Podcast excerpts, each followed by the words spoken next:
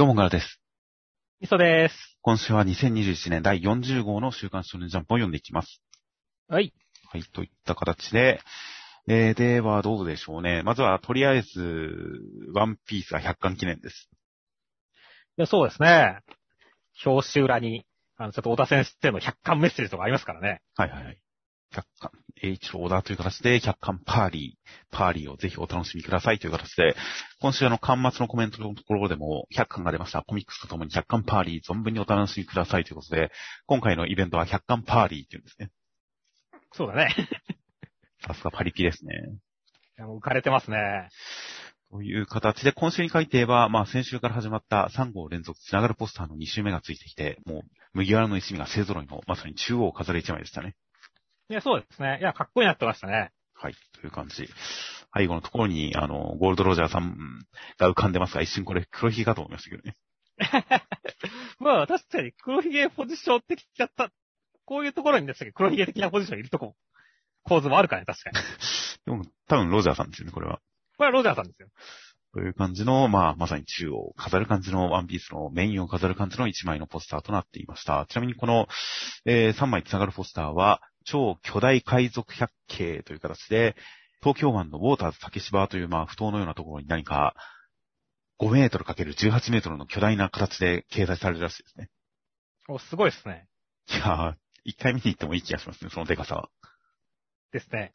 まあ、近くまで行く機会があったらという感じですが、そういう企画ですとか、あとは関東カラーで紹介されているのが、小田栄一郎短編作品、モンスターズ、ボイスコミック、豪華キャスト、剣山という形で、まあ、ジャンプの作品、いろんな読み切り作品、いろんな連載作品の、まあ、1話とか主だった話数とかを、ボイスコミックス化、声と、まあ、動きを軽くつけて、YouTube に公開するというのをジャンプ公式チャンネルがやっていますが、今回、100巻記念として、小田先生の初期短編、モンスターズがボイスコミックス化されて、今ちょうど公開されています。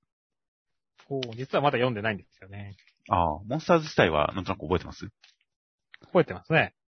あの、リューマという侍がドラゴンの首を叩き切る話ですね。そうですね。というので、えー、まあ、本編にもまさに繋がる話で、このタイミングでボイスコミックスを公開することに関しては、何か侍、リューマ、何か繋がりがあるんじゃないかというような、そういうようなこともありつつ、今回、ボイスコミックス、あの、今まで公開された作品に関しては、声優、それほど有名な方とか、今活躍されている方というよりかは、まあおそらくこれから活躍される方なのかな、若手の方なのかなという感じの方が多かったんですよね、声。そうだね。で、僕は結構ジャンプチャンネルのボイスコミック、漫画で読む方が面白いよなって思っちゃうんですよね、よく。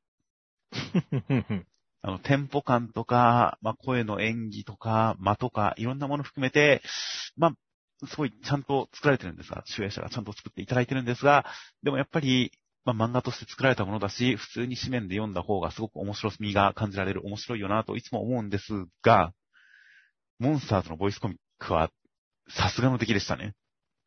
さすがだったんですね。いや、本当に普通にアニメ化したぐらいの何かクオリティがありましたよ。ああ、まあ、声優さんは当然豪華だからね、演技は間違いないでしょうけれども、じゃあ演出とかも結構すごい感じだったんですね。演出も普段のボイスコミックに対して感じるような不満点とか、何か違和感のようなものが、僕はかなり少なかったですね、今回。うんうんうん。ああ、なんか見たくなりましたね。いや、もう本気を感じる感じでのボイスコミックモンスターズ。さすが、あの、記念企画でしたよ。はいはいはい。いや、楽しいんだな。ちょっと見るの楽しみになってきたな。いやー、という感じのえ企画等々も紹介されていました。他何か気になったものとかありましたか？そうですね。まあ、あの、扉ね、扉絵とかでもってガチャポンやってますけども、ガチャポン出るんですねっていう。ああ、まあ今までも散々ワンピースのガチャガチャガチャポンあったとは思いますが、今回何か新時代のミニフィギュア、ワンピの実誕生ということで、ちょっと悪魔の実めいた感じの半透明のガチャガチャのカプセルの中にミニサイズのフィギュアが入ってくる。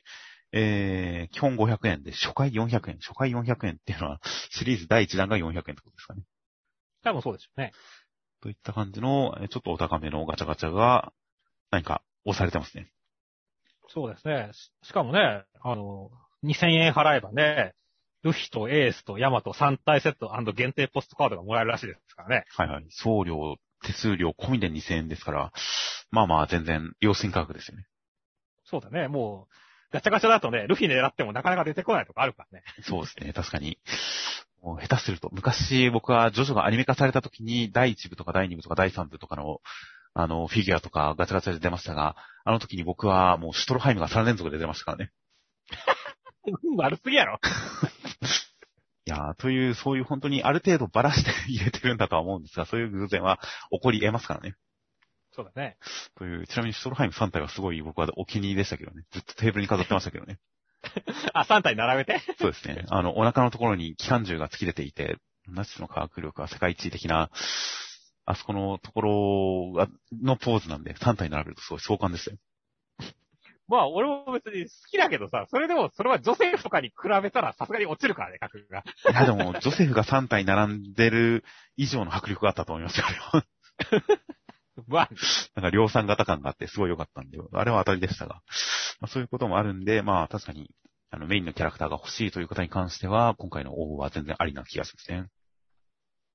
そうだね。といったような何か、えー、今までもいろいろグッズはあったと思いますが、今回はいつにないお仕様のそういったグッズなども登場するようです。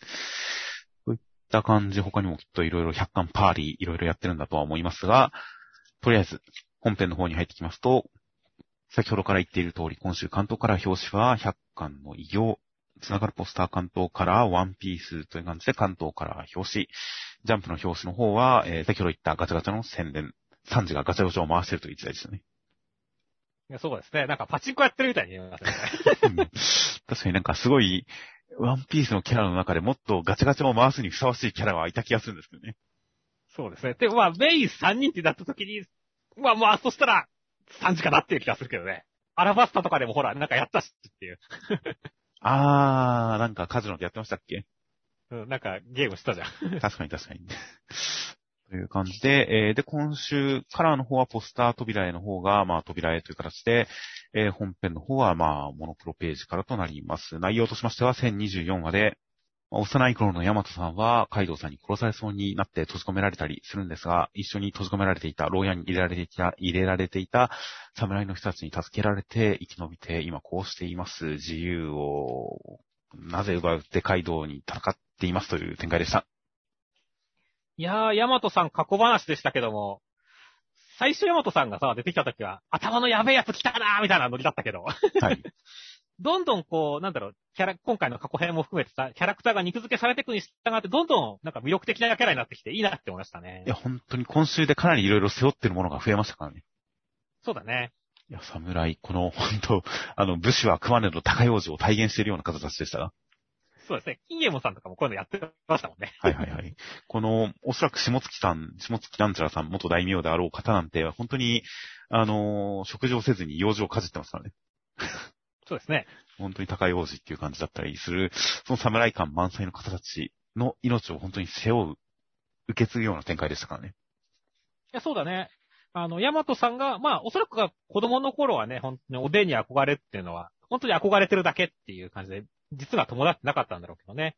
ここで本物の侍たちに会って、で、さらにね、この心意気というかね、お主をここで死なせぬことで未来の戦に参戦いたそう、みたいなね、こういうところを見て、それを受け取ったからこそ、こう今のヤマトさんができたんだっていうのが、本当この短いエピソードでちゃんと伝わる話だったからね。いや、すごい良かったよね。いやー、本当ですね。あとは、あの先週やっぱ下月さんにゾロが似てる的な話とかもあったりしたんで、その辺の因縁もなんか生まれないかなとか、ちょっと期待もありましたけどね。ああ、それはありそうですね。まあ、ヤマトさん、本当いろんなものを背負ってるキャラクターなんでね。で、それがまだ、逆に言えば本当ル、ね、カイドウとかは絡んでるけど、ルフィとかね、ゾロとかに絡んでないからね、戦いが終わった後にまたなんかいろいろ絡みがありそうです。そこら辺もなんか楽しみになっていくような話でしたよね。はい。という、本当ワンピースという漫画特有の複雑に見られる伏線が、またここにも一つという感じの回想でしたよ。でも本当にな、侍たちはこんな短い中で大剣豪たち超かっけえんだよなっていう。はいはいはい。いやー、すごい、やっぱこんなすごい変なビジュアルしてるやつもいるのに。まあ、それはワンピース世界、みんなそうですから。まあね。ほんと心意気とかね、仕草でかっこいいとこ見せてくるからね、その辺はさすが小田先生だって思うよね。はいはいはい。いや、本当になんか侍の描写は力が入ってるなという感じでしたよ。あとは冒頭そういえば、ウソップがこの後に及んで嘘で勝ってるのがさすがだなと思いましたよ。そうですね。まさにビッグマムの一切借りるっていうね。そうですね。ビッグマムの覇王色に対して、それは俺の覇王色だ。飛び六本を2体倒したって言って、敵が続々と下ってくるというあたり、このもう1023、1024話になっても未だ嘘で戦えてるところに、ちょっと感動しましたよ。そうだね。むしろパワーアップしてるからね、ほんと嘘だ。そうですね。あの適当な設定が有名無実化せずにちゃんと生きてるっていうところにちょっと感動するような活躍もすごく良かったです。では続きましてが、ドクターストーンの第209話、内容としましては、まあ、えー、ロケット作りのためにアルミの原石、防気サイトを取りにオーストラリアに行ったぜ、いっぱいあるぜ、そこにコーンシティからコーンが到着しました。そして、えーメデューサー、どうも今まで使えなかったのは、そのものが壊れていた、装置が壊れていたんで、あの、宝島で拾ってきた方が使える、生きている、化石さんのダイヤルも動くっていうことで、それを使ってみんな月に行って、ホワイマンと戦ったら石化して助けを待つ展開だぜ、というお話でした。いやー、今週もなんかこうね、いつものワクワククラフトだぜって言ってテンション上がってったら、まさか最後の最後で衝撃の事実っていうかせ感じでしたね。まあ、助かる算段はあるとはいえ、もうかなりのレベルで命がけの作戦だっていうことがよくわかりましたね。そうだね、特攻隊だからね、もう完全に。はいはいはい。いやー、だけどこれでも本当にね、さっき、あの、言った通り、助かる算段があるっていうかね、実際この時間、あの、ホワイマンがいつかまし食うかわかんねえっていう状況を考えたときに、確かに帰りのね、多分その、友人で一番苦労するところって帰りの大気圏突入とかだからね。はいはいはい。そこを省けてるっていうところでもすごい時間早くなるし、で、ほん、本当にね、さ、何十年何百年先でも人類が進化し続ければ確実に助かる方法でもあるっていったところですごい合理的なんだよねっていう。いやーまあそうですね。本当に隕石とか落ちてこない限りは大丈夫ですからね。そうですね。まあ、その可能性の方が低いだろうけどね。まあそうですね。いやー、だからまあまあ、そしたらちょっとそれは、頑張って、あの、隕石で潰れた千空君たち、まあ、千、まだ誰が行くか決まってないんだけどさっていう。はいはいはい。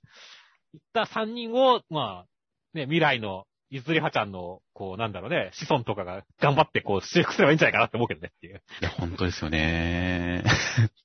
まあ確かに、あの、宇宙空間だったら風化もしなそうですね。多少かけても。まあ、太陽光とかは結構強そうな感じはするよね、紫外線とか放射線はっていう。まあわかんないですが、まあ意外と大丈夫かもな、みたいな感じで。まあとにかく、長期間は確かに生き延びられそうだったりするんで、果たして、いや、どのくらいの時間感覚で戻ってこれるのかわかりませんが、本当に SF 特有の、ある種の空間的な移動と、まあ時間的な移動という SF でよく扱われる大きな題材を二つぶち込んでくる展開ではありましたからね。えそうですね。いやー、だから結構本当に一気になんかこう、テンションが上がるとまた違うけど、なんか本当びっくりするような展開でね、いやー、すごいなって思いましたね。いや、そうですね。すごい衝撃でしたよ。うん。実際でもさ、これ本当に科学者戦闘員パイロットってさ、一応今回イメージ映像で千空くん、流水くん、司さんとなってるけどさ、はいはい実際この3人になるのかなっていう。まあ、確定ではないでしょうけど、まあ、あり得る話ではある気がしますね。そうだね。一応今んところの最有力候補ではあるけどね。いやー、でもまあ、そういう流れになったらね、なんかほんと千空くんとかがいないと、地上は地上で成り立たない気もするからね。うん、まあ、確かにその意見は絶対これから出てくる気がしますよ。うん。だから意外とまたメンバー変わるんじゃないかなっていう気もしてるんだけどね。でもまあ、それで言うと、ゼノさんがいるっていうのはすごくでかいですよね。そうだね。科学ではっていうところで。いやー、そしてまあ、流水くんはな、絶対自分で行きたがるんだよな。まあ、確かに。パイロットとしても一流ですからね。そうだね。だから、まあ、本来でも、なんかこう、よ、もう、ね、あれがあるんだから、現役のパイロットだった人たちとかを蘇らせてもいい気もするんだけどね。あ宇宙飛行士を。そうそうそ確かにそうですね。う。科学者とかだってね、ゼノさんばりの大人とか、どっかにいそうだしねっていう。まあ、まあ、そうですね。確かに。だから、復活歴があるっていうのは、かなり、まあ、アドバンテージではあるんで、まあ、まあ、先行、確かに、復活枠も考えると先行はどうなるかはかなり、うん、範囲が広くはなってきますよね。うん。とはいえ、まあ、先空君レベルの天才がそうそういるかはわかんないですし。そうだね。あとやっぱ決死体だっていうことを考えるとね、うん。そこら辺の問題も当然出てくるからね。はいはい。うんやっぱり時間制限もあることを考えると、まあ、そこまで流暢に一人一人起こしたり、一人一人探したりっていうことができないことも考えると、まあ、今いる手札の中で最善を選んでいくっていうのは、方法としてはありなのかなとは思いますけどね。そうだね。果たしてどうなるのかわかりませんが、まあメデューサ、メデューサもあれだけいっぱいあってどうなるかと思ったら、まあ、あそこに山と積まれていたのは全部壊れてきたみたいですからね。そういうことらしいですね。なので、宝島のメデューサも、あの、ほとんどは破壊されてしまったんで、結局、あの、まあ、残ったのは1個だけということで、これを月世界に持っていったら、一旦オーバーテクロージーがなくなっちゃいそうですね。そうだね。まあ、そう、逆に、あの、あるったらあったで、地上はそれで、なんか、戦、戦争始まりそうなとこあるからね。はいはい。だから、まあ、その点で言ったら、多少、丸く収まりそうな感じもあるんですけどね。そうだね。という、そういういろんな道筋が見えてきたようなお話ではありましたんで、今後の展開に対するこう予想をかき立てるような大変気になる引きでした。はい。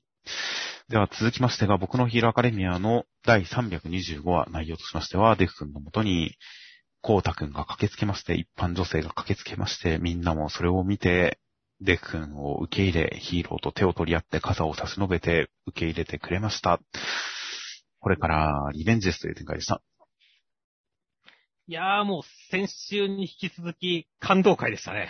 いやー、傘を差すという、傘を差し差し伸べるという、その印象的な行為にかぶさるフォークスさんの、やはりこちらもまた印象的な一言という、本当にここでもまた大変上げてきますね。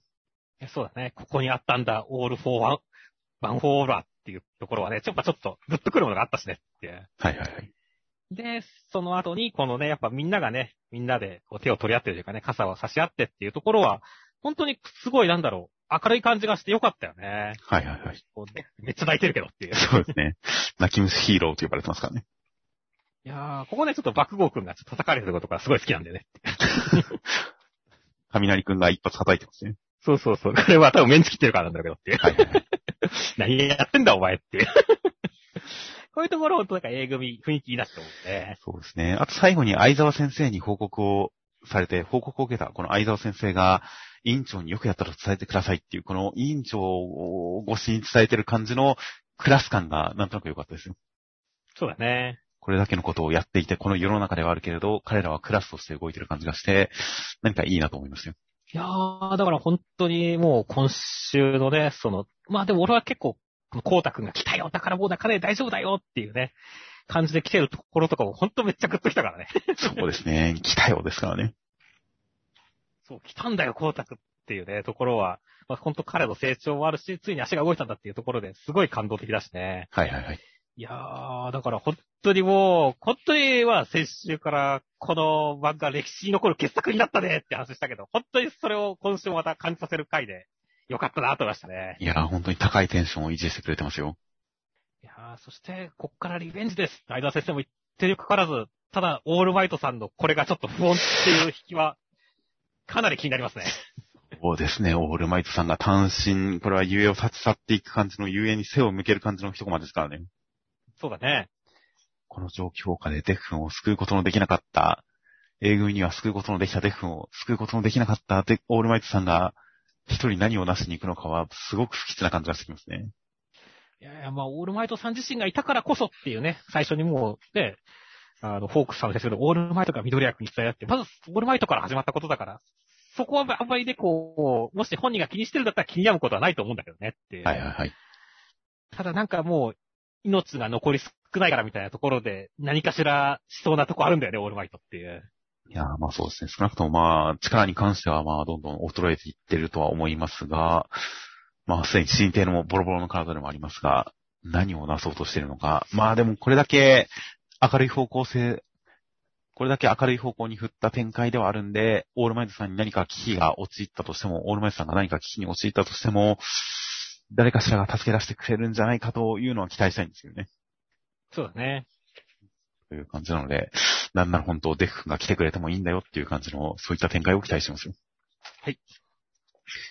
という感じで、ちなみに、あの、先週のコメントとかでも、第1話と今回の最新話、最新エピソードに関するいろんなセリフとか構図とか、キャラクターとかの、その、関連付け、見立てみたいなものが、対比みたいなものがいろいろと言及されていましたが、今週この若者に、諭して傘を差し伸べる頭に十字架の髪の毛が生えてるおっちゃんが、あの、第1話でデク君に頑張れよ少年みたいなことを言ってる通行人だっていうのが、まあ、結構前からネット上で指摘されていましたが、なんか、その第1話でデク君を激励してた一般男性が、ここでこんなすごいセリフを言ってる、ここに繋げてきてるっていうのが今週地味にすごい面白かったです。そうなんだ。すごいね。これ最初の第1話のあの、マウントレディさんを見てるデク君に対して、ヒーロー志望か頑張れよ少年って言ってる通行人のおじさんなんですよ、この人は。へえ、いや、すごいね。本当にだから繋げてきたんだって。まあ、まあまあ、いろんな点で本当1話と重なるセリフ、展開、構図、いろいろある中で、このおじさんの存在が一本この連載作品を貫いてる形になってるのはなんか、無性に面白いなという感覚がちょっとありました。では続きましてが、逃げ上手の若君の第30話、内容としましては、小次郎くんは、えー、なんとか騎兵同士で相手を抑えて勝てないかと思いきや、まあ頑張ってて身のこなしと、他の、えー武将の人たちの助けによって、えー敵を見事に打ち取ります。そして国士が、えー何か護衛を遠ざけたところに、吹雪さんが向かいますという展開でした。いやーもう今週はもう小次郎くんの大勝利がめちゃめちゃ語らせてありましたね。いやー、本当に敵の強さを散々描いた上で見事に勝ちましたからね。いや、そうだね。まず本当にこの合戦におけるこの騎馬戦の重要性っていうのもすごい理論的に解いてくるし、ね、先週からついたね、名前の展開はいはいはい。を、こうね、あの、他のみんながちゃんと小次郎くんの名前を知って、それがね、あの、時行くんのね、あれからだったっていうところで、こいつらを通して若の声が聞こえた気がした、来たっていうね、ところで繋げてくるっていうね、主君との絆にも繋げてくるっていうところはいはいはい。もうこの相手のね、国士さんと相手のね、将軍とのね、対比になってましたし、はいはいはい。で、さっき言った通り、その相手の強さっていうものに対して、こうね、それを吸収してね、異性を吸収して、勝つっていうところも含めて、もうなんかいろんなものが乗っかった一撃で勝ったっていう形がしてね、いや、素晴らしかったっすねっていや、そうですね。これからオラが決め台詞になりそうですね。なりそうですね。いやー、令和のジョジョは小次郎くんですよ。そ、その案なんだ。きっとこれからどんどん強くなっていったら、もうオラが重なっていくんですよ、きっと。はいはい、オラオラオラになるね。オラオラになっていくんですよ、きっと。それは面白い。あでもなんか本当にいろいろ吸収していって、どんどん将軍の道を歩、こう、駆け上がっていく小次郎くんっていうのも楽しか楽しみだね、ちょっとって。そうですね。なので、この本当に戦いに勝つっていうところと、まあ当然そこにその、まあ時行くんの存在がありっていうのと、その、この仲間の、まあ名もない武将の人たちと、一緒に力を合わせて戦っている、侍たちと力を合わせて戦っていて、それに対する、やばい楽しいという、この、小次郎くんの気持ちの盛り上がりが乗っかってるのが、すごいカタルシスでしたからね。いや、そうだね。いや、ほんと松井先生盛り上げうまいわ。いや 本当にこのなんか、ファイターズハイみたいな、なんかこの高揚感を一緒に感じることができて楽しかったですよ。そうですね。そして、まあね、こ小次郎くんが活躍したらね、もう一人のね、こう、両翼の片一方、吹雪くんですよっていうね。はいはいはい。いやー、ここで本当に短期掛けっていうところもテンション上がる引きだったねっていう。そうですね。国士さんが明らかに墓穴を掘るようなことを言ってて、うわーって思ってるところにも間髪入れずでしたからね。そうだね。いやいやー、まあ確かにね、先週はもう本当にただ穴かして倒れてるだけだったけどっていうね。ーはいはいはい。いや、あれとはまた違いますからね。そうですね。あの、個人の実力はだって、小次郎くんも超えて最強ですからね、長者とのって。はいはい。だから楽しみですね、たた、無双っぷりがっていう。いや、本当ですね。という感じなので、本当に何か大変期待が継続する感じの引きでした。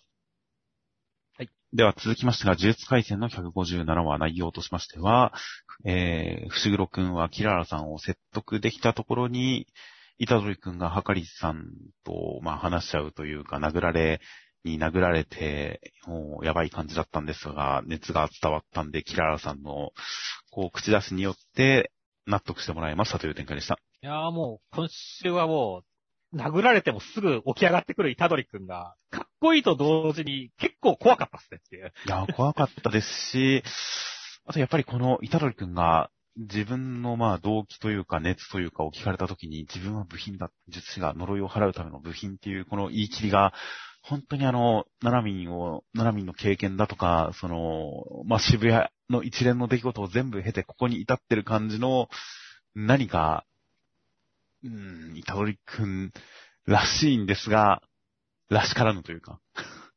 もともとのイタドリくんとのギャップにちょっと、やっぱり何かすごく胸に硬いものが残りましたけどね。そうだね。なんかすごい危うい感じがするんだよね。そうですね。いやー、だから、いいっちゃいいんだけど、本当にこれが、って大丈夫かな、イタドリ君っていうのが、こう、本当ざらついてる感じがあるんでね。はいはいはい。いやー、だからちょっと本当に熱いけど不穏っていう流れが続いてるなって感じでしたね。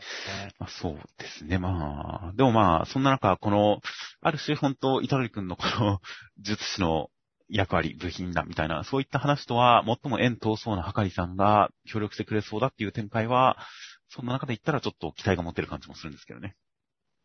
そうですね。なんか、仲良くなったらね、イタドリ君の意識もちょっと変わったりとかっていう展開はあるかもしれませんからね。ちょっとその辺の関係性がどうなるかってところはね、はかりさんまだね、術式が何かすら分かってませんからねっていう。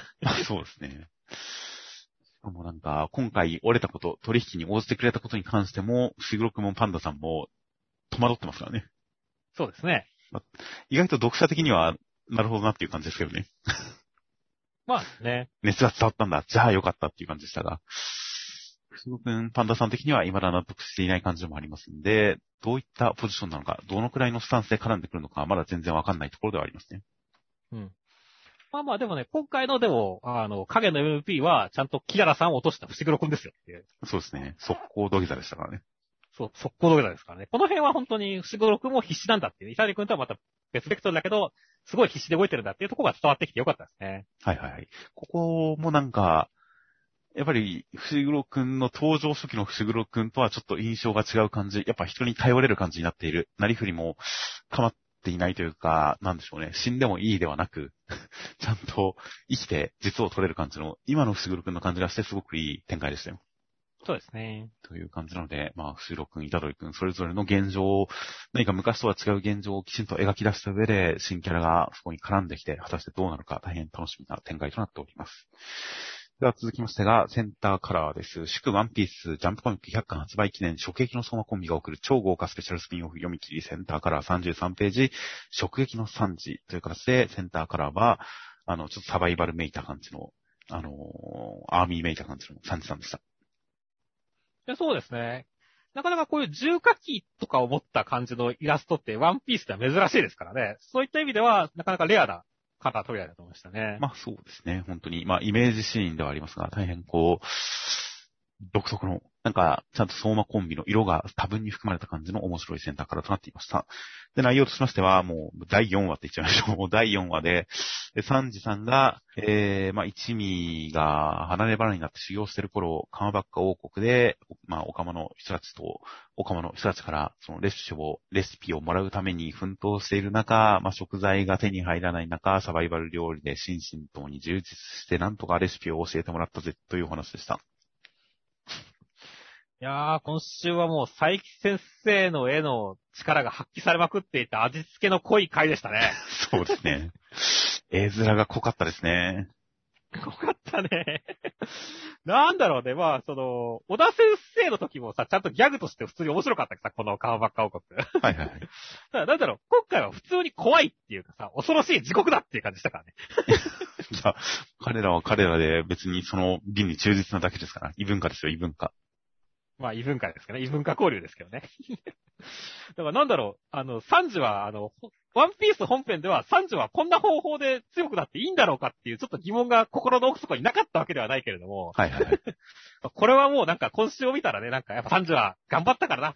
あれだけ強くなってるのもな、大看板に立ち向かえてるのも当然だなって思いましたね。まあそうですね。なんか前回のアラバスタの時も原作にないシーンを隙間に描いていましたが、それに関しては何か、それはそれとして一つの完結したエピソードだったじゃないですか。そうだね。それに対して今回の話に関しては、原作で、ある種、はしょっていつの間にかに強くなっていたサンジっていう、その、原作のギャップを見事に埋める話でしたからね。そうだね。うん。アラバスタは自分だけで終わってましたが、今回はちゃんと原作のその後に続いてますからね。うん。だから、より一層本当に本編との親和性の高い一話だったなっていう感じがしますよ。そうだね。その分でも満足度高かったし、まあ、本当に味が濃かった回だったからね。ナミさんとかロビンでだいぶ中和されてよかったって。確かにね。一枚は良かったですね。ちょっと岩さんが、あの、料理食べた時に美女風になるのは僕は、ちょっと、軽く納得がいかなかったんで。まあ、解釈違いはありますね、これ。解釈違いだったんで、岩さんが、岩さんはあれはあれで美しいからいいだろうと思ったんですけど。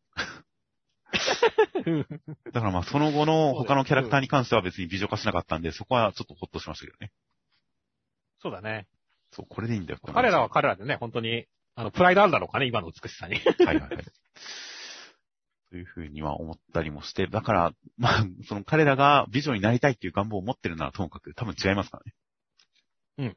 美女っていう、こういうなんか、いわゆる、女性女性した感じの美女になりたいと思ってるならともかく多分違うとは思うんで、全然良かったですし、あと本編中でサンジが結構お顔に対して冷たくしてるように見受けられて、ちょっと違和感がっていう瞬間も何かあったような気がするのに対して、今回あの、この岡間の人たちをお断りするときの文句が、レディとお友達になりたいんじゃなくて、レディを愛したいんだって言って、自分も女装するのをこの断るという、この彼らをあくまでレディとして扱った上で拒否してるあたりの立ち振る舞いがすごくいいなと思いました。いや、そうですね。紳士な感じするよね。信じたんですよ。別にオカマを拒否してないんですよ。ただ、レディと友達になりたいわけじゃない。レディを愛したいだけだから、そういう付き合い方はできんって言ってことあってるんですよ。いや、いいですね。っていうこと3時ファンが増えるなっていう。いや、本当に今週の3時は、今の直撃の3時の中でも何かこう、極めて、紳士的で、かっこいい3時でしたよ。ですね。回を重ねることになんかマンネリ化するどころか、どんどん何か感心できる部分が増えていくという、なかなか稀有なスピンオフだなと思います。そうですね。成長する感ありますね。そうですね。なんか、どんどん馴染んでいくというか、うまくこなせるようになっている感じというのが、なんか、元第5話早く読みたいなという気すらしてきました。はい。では続きましてが、坂本デイズの第37話、内容としましては、えーウータンさんは迷惑かけた代わりに、坂本商店で働いてバイトしていくことになりまして、そのウータンさんからスラーが、死んだはずの死刑囚4人を、こう、使って、襲ってくるぜ的なお話をしてくれました。その死刑囚というのが、えー新宿、まあ、新宿っぽいようなところで、えーバーガー食べて坂本さんたちをターゲットにしていますという展開でした。いや、もう、バキバリの最強死刑周辺来たって感じでしたね。そうですね。最後に VS 最強死刑囚ってもう柱分で言っちゃってますからね。そうですね。言ってますからね。しかも一人は握力がすごいみたいですからね。そうですね。あシコルスキーですねっていう。完全に最強死刑囚ですね。うん。いや、はい。まあまあでも本当にね、あの、みんなビジュアルめっちゃかっこいいじゃないですか、こいつら。はいはいはい。なんかやってくれそうな感じあるし、まあそれぞれね、この殺し方っていうのでね、まあ握力の人は今回分かったけれども、他の奴らも何やってくるかっていうのがすごい楽しみな引きでいいでいいなって思いましたね。あそうです。あとまあ、ばらしてる人が、バーガーばらしてる人がまあ分解する人なのかなっていう感じだったりしますが、まあ、そういった何かキャラクターとしての特性が一つのモチーフでまとまってる感じ、それが生活にもこう、影響を与えてるというか、生活を絡めて描き出されてる感じっていうのは本当に坂本デイツのうまいところだなと思いましたよ。そうですね。っていうか、今週はさ、鹿の人って生きてたんだというか、復活したんだって思ったね。そうですね。まあ、鹿のマスク越しに包帯巻いてますが、これは意味があるのかと思いますが、うん。でもまあ、まあまあ、怪我人としても戦えない状態ではあるみたいですよね。そうだね。まあでもサイボーグだからね、意外となんか中身とかもね、すごいことになってた気がしなくもないから、どっかでまたなんか再登場して脱いでほしいけどねっていう。まあ、でもこのなんか事務方に徹してる感じも僕は面白くていいですけどね。はいはい。まあ確かにね。という感じも良かったですし、あとは、最初にあの、ウータンさんがバイトをしてるとき、すごい真面目な話、深刻な話をしてるのに、おばちゃんのレジ採用をしっかりそつなくこなしてるあたりとか、この頭脳派っぽさを出してるあたりとかも良かったですよ。これ頭脳派描写なんだ。いや、もう当然ですよ。まあ確かにね。いやーね、こう一度にね、マルチタスクができるのはやっぱ頭脳派ですからねっていう。はいはい。なので先週でも他の人が結構力ずくで攻める中、ブラフで敵を退けるという、本当に頭脳キャラらしい強さを見せたウータンさんが、生活においてもそのキャラ特性を存分に発揮しているという、本当に死刑囚も含めて、その、ある種のバトルズ属性とキャラ描写、生活描写っていうのが重ね合わせて語られてるあたりとかの、描写の面白さ、面白おかしさっていうのは、本当に坂本デイズらしい感じで僕は、本当に感心するところでしたよ。そうですね。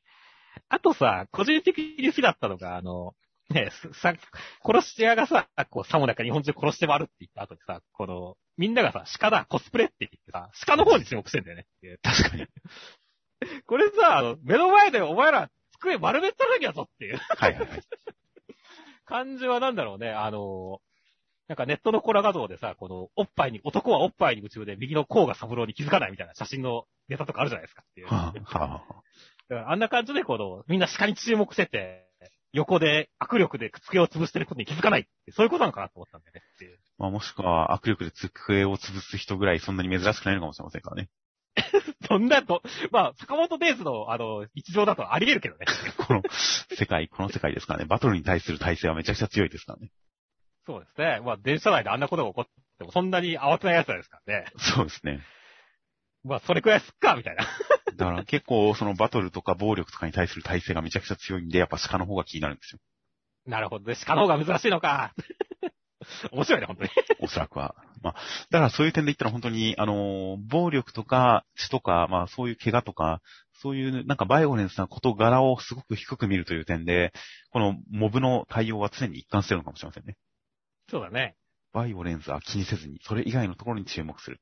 倒れてる、転んでる、椅子に座る、席から立つとか、そういうどうでもいいところにこそこだわるという、そういう点で本当に日常においても、バトル中においても、やっぱりモブ描写がすごい一貫しているところな気がしますね。うんその辺も本当にサカモトデイズらしい面白みのある回でした。では続きましてが、マッシュルの第76話内容としましては、マッシュ君は、えー、オーターさんの砂の魔法にこう狙われて、そして、えー、刺激魔物を人質に取られて従うしかないかと思いきや、服をとっさに脱いだことによって、見事に一撃かましますという展開でした。いや、もう、ロープは自分が脱がされたことにも気づいちゃいないっていう、言い回し面白かったですねっていう。まあ、その後に、いや、どういうことって自分で突っ込んでますけどね。そうですね。いや、本当にあの、バッシュルはね、あの、なんか、解説コミさんとかも含めてね、あの、謎のモブの説明面白いですからねいや。本当に今回、刺激物さん、本当に流れるような突っ込みキャラ化で、まあ、すごく、まあ、ある種期待通りではあるんですが、その期待に応えてくれる、いい立ち位置に収まってくれましたよ。いや、そうですね。っていうか、この刺激魔王のドワーフだったんだってちょっと思ったけどね。でちょっと呼び直しちゃいましたね。そのドワーフに攻撃が行くぞ。ドワーフ、ドワーフ、こいつなのか、こいつドワーフなんだ。うん、こいつかっていう。ちょっと読み直しちゃいましたが、ドワーフだったんですね。そうですね。だいぶだいぶイメージと違いますね。そうですね。まあまあ、マッシュの世界ではそういうことなんだっていうことですよって。なんか、なんか聖剣伝説とかスクエニ的な世界観だとドワーフというよりノームっぽい感じですけどね。そうだね。やっぱそっちのイメージだよね。うんでも、まあ、マッシュル世界でのドワーフはこんな感じなんですね。いやー、そしてね、まあ本当にね、まあ今週はね、マッシュ君が、こう、まあある種のね、こう、変わり身の術というかね、まあイリュージョンですよね。はいはいはい。だからある意味ではもうね、魔法じゃなくてマジック。まあある意味では魔法ですか、これ。いやいや、違います。筋肉です。筋肉か。ある意味筋肉です、これは。なるほどね。まあある意味筋肉を見せつけましたからね。いやー、でもどうなんでしょうね。まださすがに脳天直撃で決まったとは思ってませんからね。はいはいはい。いやー、ちょっとこの後どうなるかって楽しみですね。まあ、ここでガチバトルになるかどうかわかんないですからね。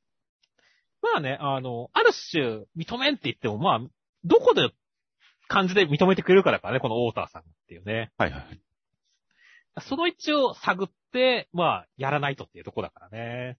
ちょっとそこはちょっと気になるよねっていう。まあそうですね。なので、やっぱり相手の手札的にも当然セコンズもありますし、あの、サーズ。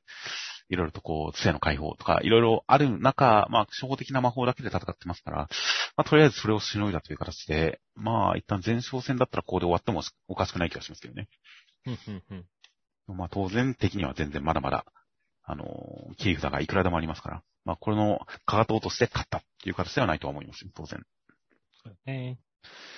という感じなので、果たして、ここからどういった展開になっていくのか、意外とここでガチバトル始まったら面白いなという気もするので、大変楽しみです。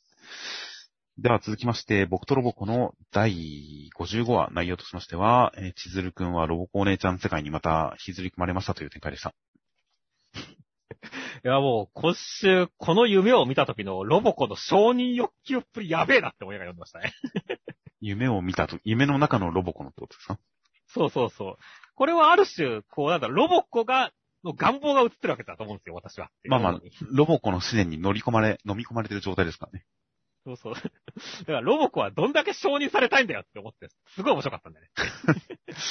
そうですね。まあ、ブロードウェイでキャッツの主演で世界的な人気になって崖の上に立ったら、世界が一つになって応援してますからね。そうですよ。すごいでしょ。こんな承認欲求高い女子いるっていうね、高いかうわ、こんなに応援されたらちょっと逆に病みますけどね。ら。俺もそう思うね。でもこれを受け入れる器がありますからね、ロボコには。いや、すごいっすね。いや、だからなんだろう、今週、まあ、三船くんが洗脳されてるホラー界でもあるんだけどさ、はいはいはい。なんだろう、俺は意外とこのロボコの器のデカさとか、この承認欲求女子っぷりは、ちょっと可愛いと思ってるんでね。はい。いや、確かに、なんか展開的にはある種妄想の世界の話なので、現実に何も進んでない、何も起きていないエピソードみたいなところもあって、その点ちょっと物足りなさにつながらなくもないんですが、本当ただひたすら、そのロボコのロボコらしさで楽しめる一話ではありましたよ。そうですね。だからなんだろう、ちょっと俺はね、あの、千鶴くんが可哀想というよりかは、これはこれでありなんじゃないのっていう気持ちにちょっとなってるんだよね。いそれはどういう意味でありなんですか？や、だからロボコを好きになってもいいんじゃないの？ガチゴリラのライバルキャラになってもいいんじゃないの？っていう。ああ、まあそれは全然ありなんじゃないですかね。そうそう、だからこれがなんかこう、ちょっと可哀想なこととか不幸なこととか、突っ込むところと元通りにならなくてもいいんじゃないの？ってちょっと思ったっていうことね。ああ、まあまあ、千鶴くん、まあ完全にロボコ姉ちゃんみたいな感じの、その辺は洗脳の影響ですが、ロボコちゃんのことが気になってドキドキしちゃう、可愛く見える、好きになるっていうことに関しては必ずしも洗脳の影響だけではないですからね、きっと。そうですね。いや、まあ洗脳がきっかけではあるんですが、まあ本心は混ざってるでしょうから、全然そのキャラクター属性はもう、千鶴くんの中にすでに定着してるものと思ってるんですよ。そうですね。だから本当にそのうち現実でもガチゴリラと争ってほしいな、ロボコっていう。まあそうですね。今すでにガチゴリラのロボコに対する思いを、こう脳内で読み取って、ちょっとこう、対抗意識を燃やしてますからね。そうですね。ガチゴリラこいつ、みたいな感じで。だからすでに、火種は起きてますよ。そうですね。ばらまかれますね。いやー、そういうわけでね、本当これ、関係性がどう発展していくのか楽しみですね。はいでは続きましてが、アンデッド・アンラックの第77話内容としましては、トップ君はかつて、まあ、なんでしょうね、国のこの貧しい暮らしの子供たちの中で、かけっこで、その、走る速さで、金持ちになろうと思ってたんですが、友達にその権利を譲るために止まろうとした瞬間に否定者になって友達を引き殺してしまった過去がありまして、神を蹴っ飛ばすために頑張ります、止まらねえという展開でした。いやー、本当に神様は性格悪いなって思う回でしたね、改めてっていう。いやー、本当になんか否定能力に目覚める瞬間っていうのはもう、えげつない大喜利みたいになってますね。そうね、大喜利化してるんです、ちょっとっていう。一番嫌な、この能力に目覚める一番嫌な瞬間はいつでしょう？みたいな、そういう大喜利をされてる気分になってきますね。うん。いやー、だから本当にね、もうトップ君はね、だから、ね、神の様を蹴り通さないから気が済まねえって言ってるけど、いやもう蹴り殺していいよっていう。そうですね。いやー、それほどのことをやらす、言ってますからね。いやー、本当に神様は、どんどんヘイト貯めてくねっていう。いやー、本当に、なんか、最初の頃は、たまたまそのキャラクターがそうなのかなという感じでしたが、たまたまその家族の命を奪うようなタイミングで目覚めちゃったのかなという感じでしたが、全然あれたまたまじゃなかったんですね。本当やね。全員そうだったんですね、基本。うん。家族の命を奪うようなタイミング、友達を失うようなタイミングで、否定能力に目覚めてたんだなというのが、今週もより強く印象付けられるような回ですよ。ですね。いやー、そしてね、まあ本当にこの流れからね、トップ君に対する感情移入度もね、がっつり上がりましたからね。はいはいはい。いやー、来週もフルアーマー化ですかっていう。そうですね。だからこれで、だからトップ君はさ、その体が変化、著しく変化しなければ、いくらでも走れるっていう否定能力ですからね。はいはいはい。フルアーマー化したらもう止まらないわけでしょっていう。確かに。どうする？本当になんか高速超えたりとかさ、地球一周して戻ってきそうな雰囲気あるよね。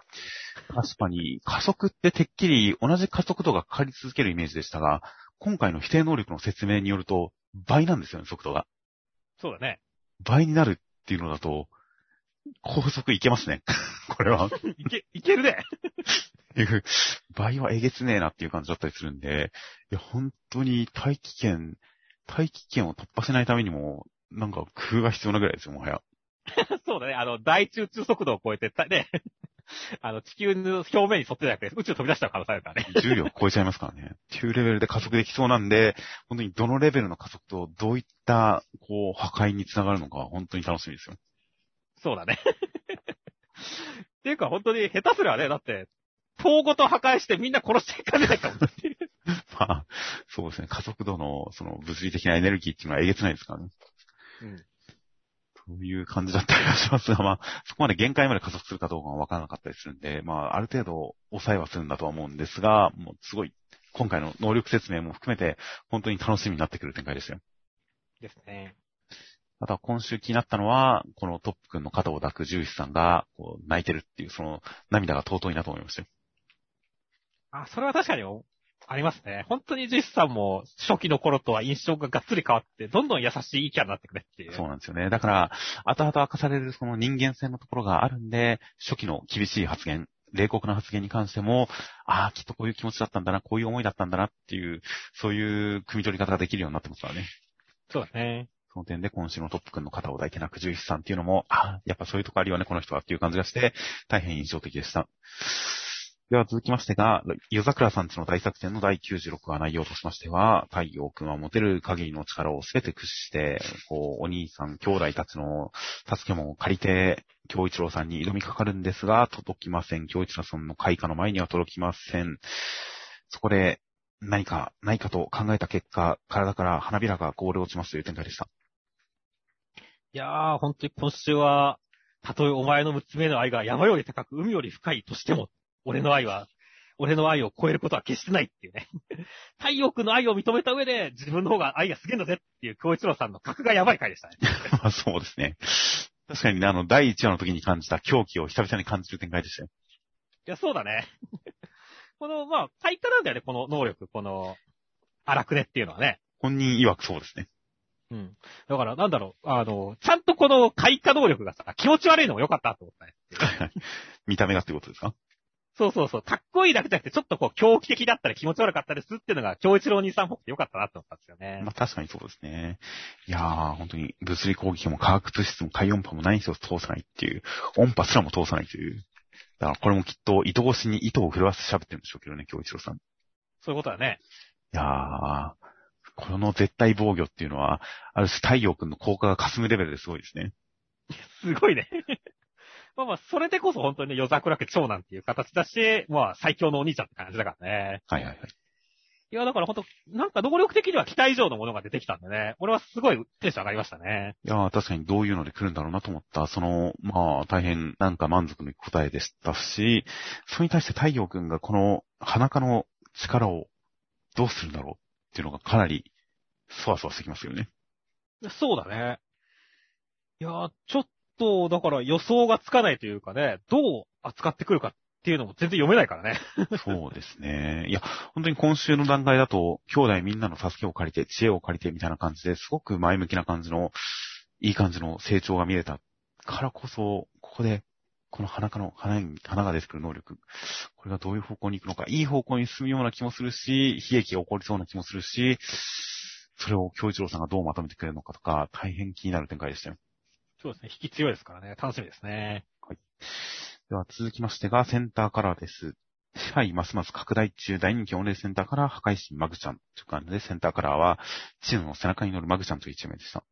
いや、もうこの剣族コンビ大好きなんで、いや、いいカラートイレでしたねって。はいはい。いや、もう大変ほっこりする感じの、何か大写しのマグちゃんという珍しい感じの一枚。そして内容としましては第57話で、えー、マグちゃんはチヌちゃんをこう散歩に連れて行ったりするんですが、チヌちゃんの方が体がでかくなって強くなっちゃって、マグちゃんは焦りを感じて自分の凄さを見せつけようと頑張ったけれど空回ってチヌちゃんすらも危険にさらしてしまって反省するんですが、チヌちゃんはある主と崇めてくれますという展開でした。いやー、まずは本当に、マグちゃんが好きすぎるチヌちゃん可愛すぎでしょっていう感じでしたね。そうですね。まあ、マグちゃんが丈夫だから、まだ、なんとかなってますけどね。そうですね。もう手が強かったり、ブルンブルン振り回されたりっていうね。いやー、強くなかったらね、ナプタークさんあたりやったらもう、死んでるかもしれないね。まあ、ナプタークさんもかかれチヌって言われて襲われてますけどね。まあね。やっぱ弱いよねっていう。そうですね。なんだろう、俺ここら辺のナプタークさんのさ、このマグちゃんに対してガチで煽ってくる感じ。はいはいはい。で、しかもそれが結構マグちゃんが効いてる感じっていうのがすごい、なんか関係性がいいなって思うんだよねっていう。まあそうですね。この二人のお友達感は本当にいいですよ。いいですね。そして、まあ今週はね、あの、本当にその二人のやりとりがね、微笑ましい感じだったし、まあ、ちぬちゃんの可愛さに対して、マグちゃんのこのね、伴奏校マグちゃんっていう、なかなか変化球な可愛さを出してくるのも良かったですねっていう。まあそうですね。多少、怖いですけどね。多少怖いね。でも、なんだろう、この、血明の書とね、一緒に映ってるとちょっと、わ、か、か、可愛く見えるからねっていう。ああ、まあそれはあるかもしれませんね。そして、本当にね、でも、こんななんか可愛い話で終わるのかなと思ったら、最後、めっちゃめちゃ感動的な話になるじゃないですかっていう。はい。帰ろう、我々は共に強くなるのだっていうところは、なんだろう、本当にこの二人の絆というかね、を感じたし、この、マグちゃん自身の成長もすごい感じる回でね、ちょっと、本当感動したんだよねっていう。まあ、いや、いい話でしたし、マグちゃんが、まあ、やっぱり子供っぽいところというか、すごいダメなところとかいっぱいありつつ、あんまりそこと正面から向き合って成長するっていう感じが薄かったりもするんで、そのちょっとずれた感じ、子供っぽい感じ、幼い感じとかを、それはもうそのまま貫き通してるところが多かったのが、今回はちゃんとそこに成長要素がすごいはっきりとありましたからね。そうだね。だからそういう点でマグちゃんのなんか人間臭さというか、キャラクターとしての愛嬌みたいなものをすごく増す、なんかちょっと珍しい回な感じがしましたね。そうだね。だから、本当にこう、まあ、センターカラー感にふさわしい、なんかちょっと、身のある回だったよねって。まあそうですね。マグちゃん深掘り会でしたよ。うん。そうですね。いや、なんか、マグちゃんをより近く感じられるような感じになる、そういう印象の回でした。では、続きましてが、何か、青の情報箱という、これまでのあらすじ紹介などもありましたが、えー、青の箱、内容としましては第19話で、大輝くんは、えー、松夏先輩ともに、こう、インターハイの予選が迫ってる、県予選が迫っているんですが、そんな中、荷物を運んでいる、たくさんの荷物を持って帰ろうとしている千夏先輩を手助けして荷物を運んであげることにした大輝くんは、一緒に神社に行てお参りしましたという展開でした。もう、イチャイチャしやがってーっていう回ですね。いや、本当青春の思い出を積み重ねていきますね。いや、そうなんだよね。まあ、なんだろう、すごいさ、この二人のイチャイチャっぷりが、こう、眩しくて、ちょっと憎たらしくも感じるんだけど、この二人の仲の良さが嬉しくも感じるっていう、もういろんな意味で、もうイチャイチャしやがって、イチャイチャしやがってしか言えなくなるような回でした、俺にとっては。そうですね。いや、ほんとここの、あのーお互いにたまたま帰る方向が一緒になった先輩後輩ムーブをしてる、なんでしょうね。このおふざけ感みたいなものは、もう、本当に、なんか爆発しろ感がありますよね。いや、そうなんだよね。こう、血類が出そうだったよ。こんな青春過ごしたかったみたいな。最高の褒め言葉じゃないですか。いやー、だから本当になんだろう、俺、俺がなんで大輝くんじゃねえんだっていう感じだったよ。ミスさんはスポーツ、サッカー少年だったんですけどね、優秀な。そうですね。なんか、いい女の先輩とかいなかったんですか？いねえよ反男子校みたいなとこだったからな。ああお互いの県大会を応援し合うような女の先輩とかいなかったんですか？いなかったね、そんな人。ああ、あとちょっとで大輝くんだったんですけど、惜しかったですね。欲しかったっていうか、ではそんなにインターハイに行けるほど 強い部活でもなかったけどねっていう。ああなるほど。高校生家族の中林くんくらいねって 位置的には。しかも竹林の方なんですね。うん。なるほど。いやー、という感じの本当に、いや、この本当にイチャつか、イチャつきながら帰る、イチャコラしながら帰る下校、そして神社によって二人で、みたいな、そこに至る前のこの大輝くんの無意味なじゃんけん描写とか、これ本当に無意味じゃないですか。無意味だね。別にちょっと寄りたいとこがあっていいんですか？で行けるところを、あえて、先輩じゃんけんって言って、いきなりじゃんけん仕掛けるあたりのこの無意味な感じとか含めて、このイチャコラ感は本当に青春の1ページでしたね。いや、そうだね。いやー、でもやっぱり俺は先週ね、もう、ガルちゃんとかがね、あの、もう、ひなちゃん派にな、ひなちゃん爆発だべみたいな感じで言ってましたけど、はいはい。やっぱり、この千夏先輩との、この空気感が、青の箱の一番のいいところなんじゃないですかねって思いますよ、私はっていやいや、これはまあ、いい青春ですが、それを超えて結局幼馴染と一緒になるもんなんですよ、人生っていうのは。なるほど。こういう先輩もいたなって、こういう先輩と仲良かったなっていう思い出を胸に、いい家庭を築いていくんですよ、大輝くんは。いやいや、俺はこのまま先輩とゴールインしたいよっていう。先輩、今回、前回っていうか、これまでのあらすじみたいなところで先輩の発言とか振り返られたりとかしてましたが、これ先週のコメントで結構意外な、そういう意見もあるのかというのが、この先週の千夏先輩の独白とかも含めて、千夏先輩は、ひなちゃんに対して、まあ私も負けない的な心境なんじゃないかていう解釈、そういう解釈ですとか、あとは千夏先輩は大輝くんに対するある種の恋愛感情を自覚してるんじゃないかというコメントとかもあって、僕はどっちも、あの、それとは違った立場で読み取っていたので、ああ、そういう取り方も確かに言われたら可能なのかもな。深いなと思いましたよ。いや、まあ、確かにね、今週のこの18日からでしょっていうところとかも、まあ、ちゃんとカレンダーを見て意識してるっていうことですからね、千夏先輩もっていう。まあもちろんそうですよ。うん。いや、だから、まあ、俺も、何かしら本当にこの千夏先輩のミステリアスなところもすごい好きなんでね。はいはいはい。いやー、どっちなんだろうっていうね、ところもすごい好きなんで、いやー、まあ本当今後の発展というかね、千夏先輩の気持ちが出てきた時がすごい楽しみでしょうがないですねっていう。そうですね。なのでさっき言った意見、その、千夏先輩は恋心を自覚してるんじゃないか、ひなちゃんに負けないっていう思いもあるんじゃないかっていう、それは、多少なんか極端な方向の意見なのかもなとは思いつつ、もしそれが真だとしたら、正しかったとしたら、この、これまでのあらすじのところにも取り上げられてますが、バスケのためだから、引退するまでは同居人でいないとっていう、このセリフが、もし恋愛に対する思いがあるんだとしたら、引退するまでは同居人でいないと。引退したら付き合えるんだけどというふうに読み取れますからね。読めとりますからね。っていう点で、あ、解釈が180度変わるわ、すげえってちょっと思いましたよ。うん。いやー、千夏先輩は無限の可能性を秘めてるで。そうですね。たまに独白して心の声が聞こえてきて、あ、こうなのかなと思いきや、違う解釈を言われると、あ、そうかもしれないという感じで、本当に千夏先輩の内心に関しては、肝心なところを見事に霞にかけてきますからね。うん。いやー、確かに、確かに確かに、その、ヒロインというのは、やっぱり女性というのは、恋愛対象というのは、わからないからこそ盛り上がるところがあったりするんで、その点本当に千夏先輩の真意が隠されてるっていうところが、すごく強いなという感じがしますよ。ですね。負けるなひなちゃんという感じがしますね。頑張れ千夏先輩って感じですね。では続きましてが、ビッチボッチの第28話内容としましては、モイ君は、えー、マガミケイゴ君と戦いまして、ピンチっぽくなったりもするんですが、ニコちゃんの魔法伏線に罠を張り、誘導し、そしてカンちゃんのつけた傷を開かせることによって見事に勝ちます。仲間がいるから抱きつきますという展開でした。いやー、バトルに関してはね、本当に先週から引き続きね、仲間の力を使って勝つっていうね、仲間の絆があったから勝てるっていう展開は、実に良かったですね。いや、本当に、ちゃんと仲間の協力があったそれを伏線にしたい。そして、絵的にもこの、なんでしょうね、既婚術流星剣みたいな、かっこよかったですからね。そうですね。いや、本当ちゃんと決着っていう迫力がありましたからね、良かったですね。はいはいはい。あと、バトル的にもね、この冒頭のところでね、この魔女が、あの、そういうことじゃお前らに友人は殺せまいっていう感じはいはいはい。にしてね、これが消化試合じゃなくて、これこそが本当に最終決戦というかね、ね、これの勝者が真の勝者なんだみたいな感じでね、緊張感を継続させるのもすごい上手かったなと思いましたね。確かにそうですね。そこのところで意外と冬の魔女も負けてない感を出してきたっていうのは、確かにその戦いの盛り上げとして舞台立ちとして聞いてた気がしますね。そして、まあね、本当にその後のね、て抱きつく展開はいはいはいっ。ていうのもね、まあやっぱ青の発行に負けないくらいのね、今週はいい試合者プロを見せてくれたなって感じでしたね。そうですね。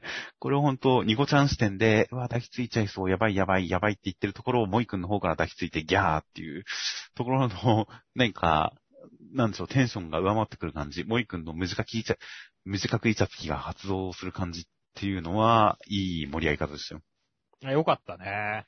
それはまあ、ネムちゃんもやっぱ使い魔は人型がいいわねって言うわっていうね。そうですね。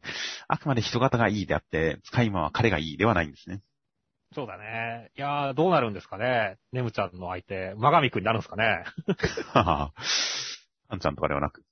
そう、フラグはどちらかっていうと、俺は、あの、カンちゃんよりか、マガミ敬吾の方が立ってる気がするんだけどね、ネムちゃんに対してはっていう。確かに、マガミ君とネムちゃんのカップリングはありな気がしますね。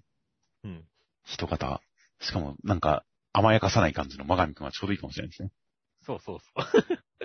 カンちゃんはいつまでも待っててほしいんだよね、俺の中で。まあ、それはなんかわかる気がしますね。いやー、でも本当にネムちゃん、ずっとその人間形態で友達になってほしいな、早くなってほしいなと思っていたので、今回のエピソードできちんと友達になれたんで、本当に改めて日常パートでの絡みがすごく見てみたいですよ。そうですね。という感じなので、まあ、大きいエピソードが終わりまして、今後の悪い魔術の戦いもあるとは思うんですが、その前に新しく増えたメンツで日常界の面白展開が見れたらいいなと大変期待しています。では続きまして、高校生活の第52話内容としましては、お母さんが野球部のマネージャーになって竹林くんが複雑な心境ですという展開でした。今週、竹林くん絶好調だったね。今週結構高校生活の中でもかなり好きな回でしたよ。そうだね。こう、すごいこう、揺れ動く心もちょっとわかるし、その上でこの、ね、孝太郎君に対して、お前の母さんでもないだろうって、これ超面白いよね。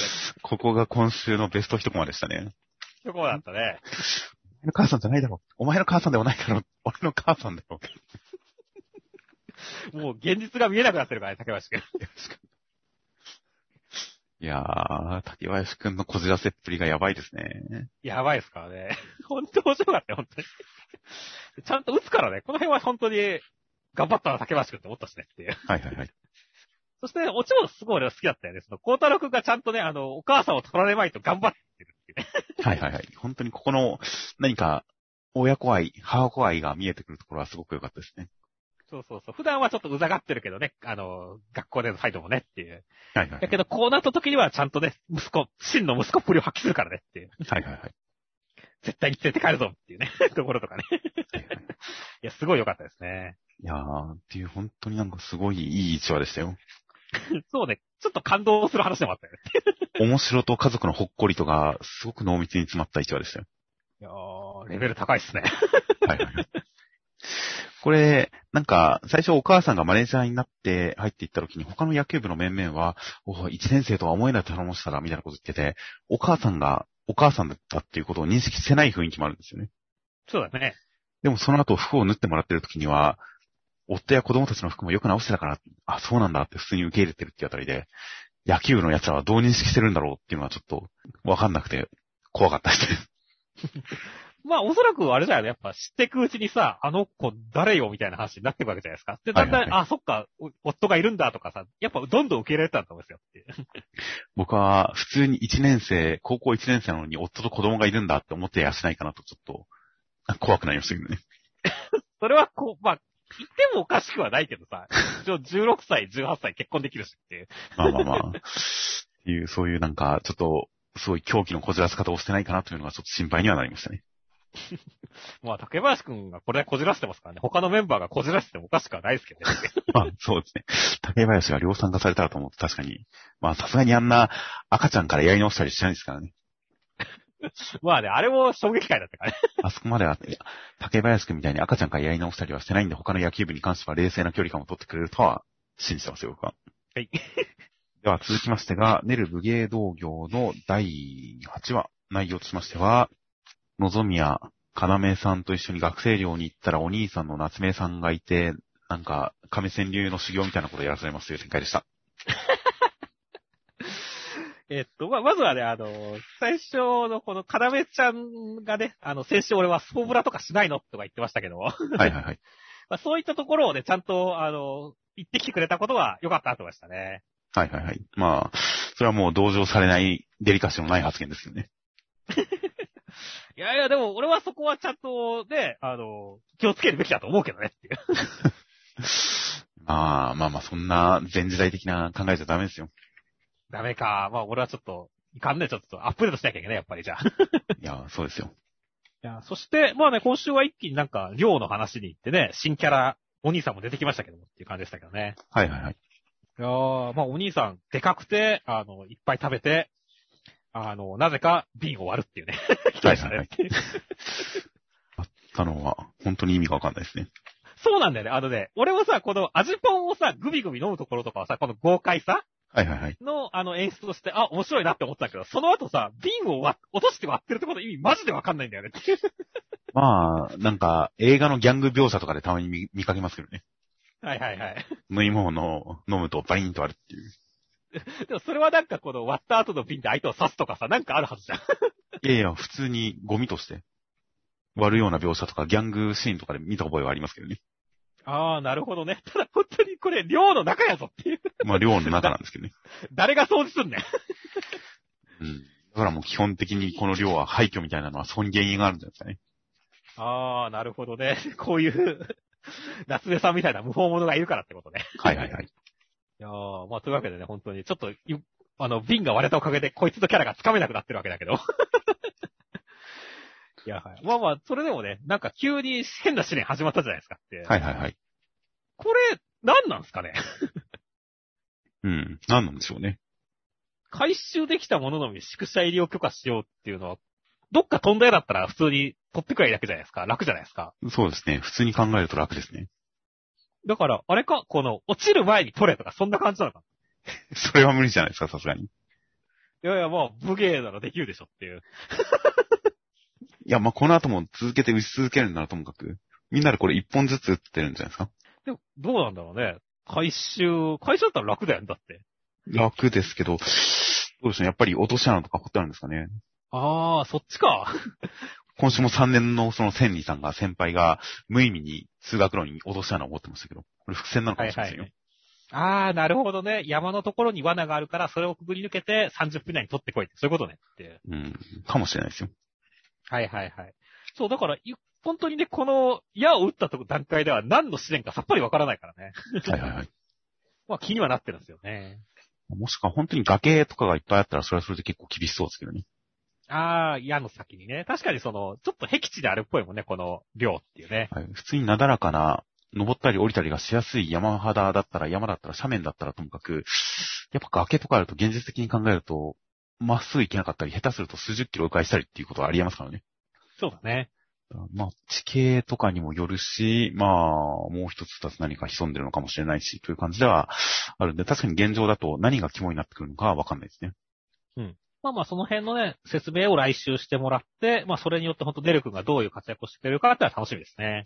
はいもしかしたらね、あの、要さんとの協力展開になるかもしれませんからね。まあまあ、そこのところは、だって、あの、お兄さんが、要さんとネル君に関しては、俺の矢しか認めないって、これで要するに同じ一本の矢を奪い合えっていうことを言ってると思ったんですよね。ああ、なるほど、そういうことか。だからどっちか一人のみっていうお題に対して、二人が協力して、なんならお兄さんをぶちのめしてでも、何か、二人が合格する、共に合格するような展開とか、なのかなっていうふうにはちょっと思ってます。ああ、もういいじゃん。二人で住むって言えばいいじゃん。僕もちょっと今思いました。喋ってて今ちょっと思いました。じゃあ、寮に入れなかったんで二人で住みますっていう、その展開ちょっと面白いなと思いましたが、そういう落ちこぼれるような展開もあってもおかしくないですけどね。そうだね。直撃の相馬の極性、極性量的な、あぶれ物の宿みたいな、そういうのも面白いかもなと思ったりはしますが、果たしてどうなるのか。まあ、少なくともこのお兄さんがジョークローさんと並び称されるらしいですからね。そうですね。となると生半可な強さではないんじゃないかなという気もするんで、まあ、まあまあ、その格を示すような。そして、今週結構その忍びの先輩がいたずらに罠を仕掛けてくるところとか、学校のわちゃわちゃ感があって好きだったりしたんで、そういう何か、学園の楽しみな感じ、学生生活感の面白い感じとかもいろいろ乗っかってきたらいいなとか、いろいろ楽しみにしています。では続きまして、あやかしトライアングルの第58話内容としましては、平坂芽衣さんの陣容が、スーちゃんを乗っ取っちゃいました。やばい人類が滅ぼされそうっていうところに、えー、まつりくんのお母さんがやってきましたっていう展開でした。いやー、結局乗っ取られ展開で、でも、嫁姑戦争来たーっていう感じでしたね。そうですね。まあ、お母さんは前々からスーちゃんのことを危険だ危険だって言ってましたから、まあまあ、こうに駆けつけるのは当然ですよ。そうですね。こう、まあ、間接的とはいえね、本当に、嫁姑戦いなんでね、本当に。はいはいはい。果たしてそれに挟まれたね、こう、まつりくんはどうするのか、こう、マスオさん的なまつりくんはどうするのかって話ですからねっていう。お父さんじゃなくて、実の親ですから、母親の方は。まあそうだね。だから逆、逆サザエさんです、だから。はいはいはい。いやー、だからどうするんでしょうねっていう。まあそうですね。なので本当に、あの、殺し合いを始めてしまったお母さんと、まあ恋人の間で、まつりくんがどう動くのか、やっぱ本当にラブの力で何とかしてくれるっていう感じですよ。そうなんだよね。だから、まあ先週なんかもね、俺は本当にキスとかで、あの、復活してほしいなとか話しましたけどっていうね。はいはいはい。そういった感じでなんか、ね、今週ちょっとだってね、エロ描写なかったじゃないですかっていう。今回は扉絵が一服の清涼剤でしたね。そうそうそうそうそう。それくらいだったからね。だからもっとせっかく憑依なんだからね、もっとエロいことやってほしいからね、憑依。まあ、なるほど。そうですね。まあまあ、まつりくんが絡んできたらそういう展開は当然あると思いますよ。うん。そうですね。だからハレンチで、なんか意識取り戻してもいいよ別にっていう。ああ、確かに。要するに、スーちゃんの中のその白というか生命力をこう強くするのは有効だと思いますからね。そうだね。スーちゃんの中の本能をたたき出せるというか、呼び覚ますというか、そういうので、スーちゃんの人格を呼び起こすっていうのは全然ありだと思いますね。そうそう。食欲と性欲ですからね。女ですからっていう。食欲と性欲で、スーちゃんめちゃくちゃ強いという、その描写を今までずっと繰り返してきましたから、それをここのヤーマにつなげてくるっていう展開は全然ありだと思います。そうですね。期待してます。本当にまあ、祭りくんがどう絡んでいくのか、強さでは叶わないでしょうから、まあ、まあまあ、ふんどしを脱いだ成果が発揮されるのかもしれませんが、強さ以外の何かも発揮してくれるんじゃないかなと大変楽しみにしています。では続きまして、レッドフードの第9話内容としましては、えー、軽泥開始です。みんな逃げる中、ベロー君たち数人は、えー、その、警察役のデモネアさんたちから手錠、逮捕に使う手錠を奪うっていう作戦に出ますという展開でした。手錠を奪うっていう展開は、確かにそれが有効だなっていう感じでしたね。そうですね。これは、補充役がいる。捕まるときには手錠をされるわけじゃないですか。うん。脱獄するときどうなるんでしょうね、手錠は。そうなんだよね。その子に関してはなんか触れば出れるって言ってるけど、でも手錠をかけられてるからね。うん、破壊しなきゃいけないのか、そういう感じなのかな。外れるのかももしくは外してくれるのか。うん。その辺は謎だけどね。まあ確かにその、手錠自体を奪ってしまえばもう逮捕できないから、警察自体が無力化するってのはその通りだし、なかなかいい作戦だな、ベロー君とは思いましたね。そうですね。ちゃんとルールの範囲内で言葉の裏を読んで成功法以外の手段を取るというところで、すごく何か能動的に動いてる感じがして、そこはいい展開でしたね。うん。しかしね、ここに残ったメンバーにさ、こう、チルチさんとミルチさんがいなかったのは意外でしたねっていう。いやだから落ちるんですよ、あいつらは。そうですね。その代わりボンカースさんは残ってるからね。そうですね。何もわからないなりに残ってましたね。そうそうそう。だから、やっぱり俺先週あたりにさ、ボンカースさんが、もしかして同じ部屋になったし、相棒かみたいなこと言ってましたけど、はい、はい、なんか当たりそうで怖いなってました。そうです。今週も、グリムさんの一撃これ受けても来られてますからね。そうそうそう。だからね、ちゃんと、あの、ベロー君側のね、味方だしねっていう。まあ、そうですね。でも結構軽泥、それこそ今回の捕まったら逮捕されて檻に入れられるけど、タッチされたら、タッチしたら逃げられるっていうのも含めて、やられても大丈夫な展開ではあるんですよね、一回は。そうだね。だから敵の強さを示す意味でも、作戦なんかこう失敗して捕まった後、やっぱり一回脱獄の山場があって、そっから巻き返しの展開とか、そういうのがあってもいいかなと思うと、やっぱ今逃げてる人たちも重要かなと思うんですけどね。確かにそうだね。さっき言ったチェルシさんとウィルシさんが このまま落ちるのもちょっと悲しいものがあるから。そうですね。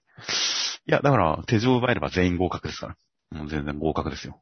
そうだね。だから、この後ね、だから、もし万が一捕まることがあったとしてもね、その後の戦いでこう活躍してほしいなって思いますからね。はいはい。いや、本当改めて考えると、捕まってもいい、やられてもいい、脱獄可能っていうのは、一つのゲームの中に山を複数作れる感じで、意外と漫画向きのゲームなのかもなという感じがしましたよ。そうだね。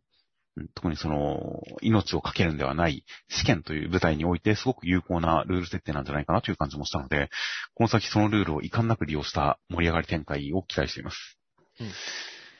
あとさ、あの、はい、まあ、今回その、新キャラも何人か出たわけじゃないですかっていう。はいはいはい。そのベロー君の周りとかね。はい。で、その時にね、やっぱり俺は個人的にはこのジャンクラーさんがね、すごい可愛くていいなって思いましたね。はいはいはい。いいですね。ジャグリング使いですね。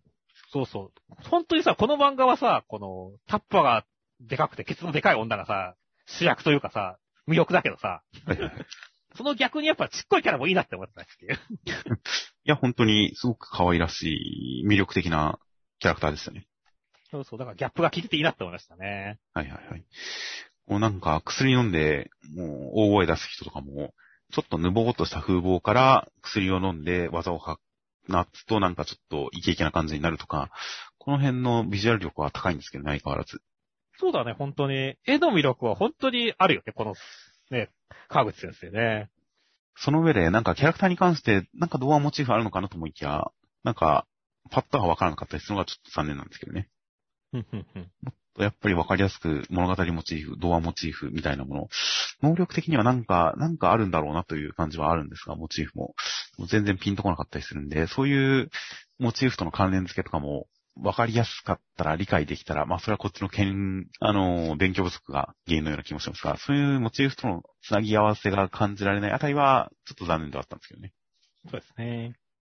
まあ、その辺も含めまして、今後の展開、キャラクターのバックボーンの説明などなど、いろいろと盛り上がってくれたらいいなと期待しています。では続きまして、ジャンプショートフロンティアです。涙燃えるとき、中野忍先生ということで、中野忍先生が、軽く検査して出てきたところでは、まず受賞歴が、えー、手塚賞2014年上半期、もう7年前ですね。2014年上半期に、これやこのという作品で準入選を受賞。その作品が、ジャンプネクスト2014年ボリューム4号に掲載されてデビューとなりました。で、その後、2016年の増刊、ジャンプクロスという増刊に、えー、代打花村、代打花丸という作品を掲載して、えー、まあ、読み切り掲載。その後、本誌の方に、こちら、2019年13号に、魔剣鍛冶師、ハンダゴという鍛冶師の読み切りを掲載しました。あ出てこねえな。なんとなく、その鍛冶師の話、魔剣鍛冶師、なんか、巨大ロボットみたいなの出てきませんでしたっけ？違いましたっけ、まあ、僕も、まあの、はっきりは思い出せないんですが、という感じの作品を2019年に掲載して本誌デビュー。そして2年ぶりの読み切りで本誌2度目の掲載となりました。涙も揺るとき。内容としましては、保守がすごく、こう、類線が緩い感じの、すぐ泣いちゃい、感動しあの、感動屋の、すごく泣きやすい星で、それに対してちょっとうざいなと思っていた当主さんだったんですが、当主さんの腕が故障したら星が泣かなくなっちゃって、これはこれでっていう感じで鬱屈したものあったんですが、当主が復活して激励して、星が泣いてやったぜっていう展開でした。いや15ページの中でちゃんと青春ものとしてね、あの、描いてて、うまいなって思いましたね。そうですね。エピソードとしてなんか過不足なく、ちょっとダイジェスト感はありますが、過不足なく一つのエピソードを語り切った感じがありましたね。え、そうだね。いやだから、すごい、やっぱ絵もちゃんとしてるしね、力量を感じる作者の人だなと思いましたね。そうですね。確かになんか漫画としての確かさを、堅実さを感じさせるような一本でしたよ。ねところどころさ、その、ナインとかの描写はいはい、はい。に関してもちょっとずつしか出てこなかったけどさ、みんなで喜んでるところですごい飛んでる人がいたりとかさ、はいはいはい。ね、あの、ちょ、ちょっとちらりと映ったマネージャーがちょっといい感じだったりとかさ、はいはいはい。あの、そういったところも、細かいところも気が利いてる感じがしてね、丁寧だなって思いましたからね。はいはいはい。確かにそうですね。すごく気を使っている、最後まで気を使って書いているような感じもしましたし。なんかお話的に最初、この保守がすごい感動屋だっていうのをうざがる投手っていうのが別にそんなうざいことあるかな。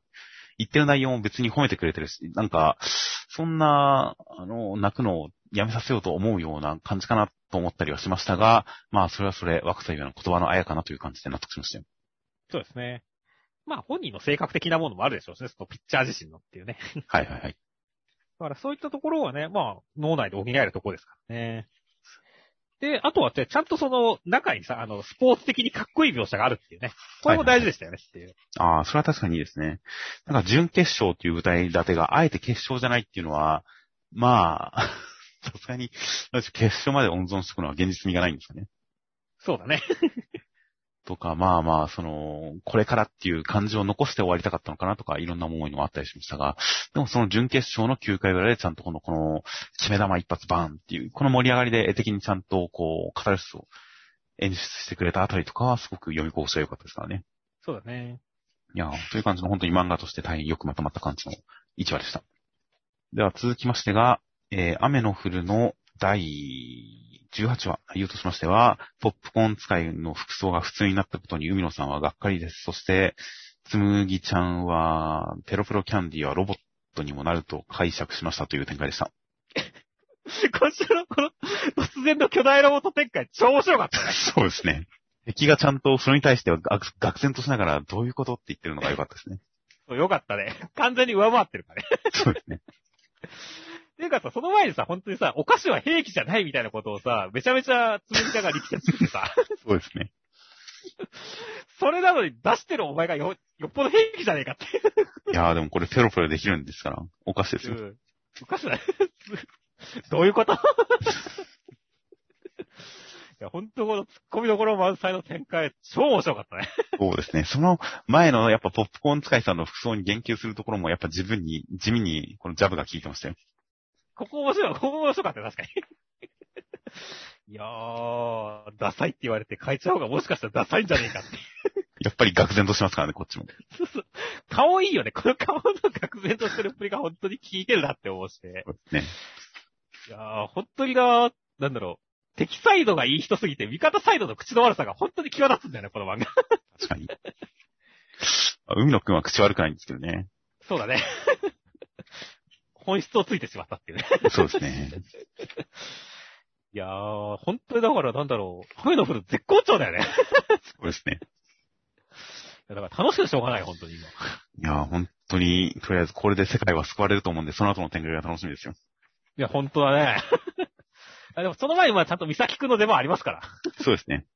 コンペイトを届けに行くみたいですね。うん。なんかもうコンペイトなくても勝ちそうだけどなって。そうですね。今更届けてどうすんだとは思いましたが、こっからさらにだからこのロボットが強化されるんですよ。そうだね。いや、だから本当に三崎くんの活躍もあって、で、ちゃんとね、あの、勝ってもくれそうだしっていうことで、いや、本当に今回のこの巨大ロボットはガチで想像を超えてきたんで、はいはいはい。いや、来週もさらに想像を超えてくる展開期待しますね。本当ですね。いやー、敵コンペイトでこの鉄人28号みたいなロボットが、なんか令和の食玩ぐらいすごいかっこよくなるのかなと思ったりもしましたが、多分そのレベルじゃないですね。やばいと思いますね。もっとぶっ飛んだ展開をしてくれるんだろうなと覚悟をしています。はい、覚悟ね。では続きましてが、ブラッククローバーの救済につき大言が乗りました。学級国宝パワースポット三上くん、えー、長田健之助先生ということで、長田先生の方が、えーこちらが一応2018年の第88回赤塚賞の準入選の、えー、またぎと学生という作品で受賞。で、それがジャンプ本誌2018年45号に掲載されて本誌デビューされた方。で、えー、その後、おととし2019年10号の週刊少年ジャンプにゴールドキット、金堂と呼ばれた小学生というゴールドキットという読み切りを掲載しています。そうですね。絵柄が、で、なんとなくね、覚えてますね。はい。そして、それから2年ぶりに今回、学級国宝パワースポット三上くんで本誌3度目の掲載となりました。内容としましては、パワースポットの三上くんが学校で、高校で友達を作りたいと思って、いじめられっ子にパワーを注いだ結果、カポエラに目覚めたという展開でした。ああ、もうなんだろう、キャラのインパクトと、この強引な展開で持っていく力沢の笑い、面白かったですね。本当に勢いの一言でしたね。そうだよね。いや本当だって、出落ちだもんね、この三上くんのキャラデザモっていうね。悟空が混ざってる感じがいいですけどね。そうだね。いやー、本当だから、ちょっとやっぱインパクト強かったんで面白かったですねって。そうですね。嫌いじゃなかったですよ。嫌いじゃないですね。三上くんがすごい普通の人で、この状況にも、あの、正直、がっかりしてるというか、この状況にも正直戸惑ってる普通の人だっていうので、周りに対して友達になるのを期待するけど、周りがやっぱり変な人みたいな、この一番変な三上くんが一番普通の人っていう構成が、なんか好きでしたよ。そうだね。沼林くんも普通にいい人だと思ったら、もう覚醒した沼林は、ちょっとやばいからね、これ。なんだよ、松2本膝に入ってるって、みたいなね。そうですね。いや、ほんと意味わかんないの好きなんだよな。カポエラしたよりも俺は膝の松2本が好きなんだよそうですね。縁起がいいっていう扱いをしてるけど、別に縁起がいいかどうかわかんないですよね、これ。な。わかんないからね。もうだから、本当にパワーで押されたわ。いや、ほんと、これでロボコに対抗しようという意識が見えますけどね。宣戦布告ですよね、ロボコに対する。膝に待つ日本っていうのは。あー、確かにそうかもしれませんね。ジャンプの膝はお前だけじゃないぞっていう、この思いを感じますよね。あー、それはわかりますね。確かにロボコにこの、ひ膝、松を膝に入れるって発想はちょっと出しにくいかもしれないからねっていう。ある種、その、本当に正々堂々、ド直球の膝を出してきたロボコに対して、ちょっと変化球が来ましたね、こっちは。そうだね。いやー、これから膝の戦いが、ちょっと目が離せませんねっていう。本当次のギャグ漫画、次に掲載されるギャグ漫画はどんな膝を出してくるか楽しみですね。楽しみですね。という感じで、まあ、カポエラも、あの、カポエラ漫画とか最近流行ってますからね。流行ってる？バツウキ？バトゥーキが流行ってますからね。まあ、流行ってるかどうかはいろいろと意見があるとは思いますが。あーまあ、カポエラ漫画とかでも、こう、カポエラが普及してる昨今ですから、ここにまた新たなカポエラ漫画が誕生する予感を感じさせるような一話ですよ。そうですね。という、まあ、本当に勢いのいいなっていう作品でした。という感じで最後に目次コメントとしまして、えワンピース小田先生、100巻が出ました。コミックスとともに100巻パーリー存分にお楽しみください。という形で、100巻のこのご報告のコメントでした。そうですね。いや、ほんとパーリーっていう感じがね、この、言い方って感じですね。まあそうですね。で、それに関しては、えー、まあ、衝撃の3時の、えー、佃先生、今回も森崎先生から料理ネタをいただきました。イタリアンでまとまってておしゃれというのと、佐伯先生、今回の作画は大変でしたが、新しい試みを挑戦したので、出来が楽しみです。ということで、新しい試みって何だったんでしょうね。何なんでしょうね。なんか、料理的なところとかで、なんか、やったんですかね？リアリティを出すためにとか。衝撃の相馬から引用したことですかね？どうしよう。それは原作の方ですが、佃先生の両文ですが。うん。まあ、ちょそういえば言及し忘れたけど、相馬からとんでも歌詞を引用してくるのはちょっと面白かったですね。そうですね。懐かしい気持ちにもなってよかったです。あと、あと、なんかいや新しいこともやっていたらしいので、なんかちょっとその裏話も気になるなという感じだったりします。あとは、破壊神マグちゃんの神木先生、ワンピース100巻発売おめでとうございます。すごすぎて想像も追いつかないです。というお祝い、お祝いのコメントがありました。あと、えー坂本デイズ鈴木先生、ワンピース100巻おめでとうございます。ずっと面白いのが本当すごいです。そして、アンデッドのラック戸塚先生、ここでこの文を書けて光栄です。ワンピース100巻おめでとうございます。どうですか？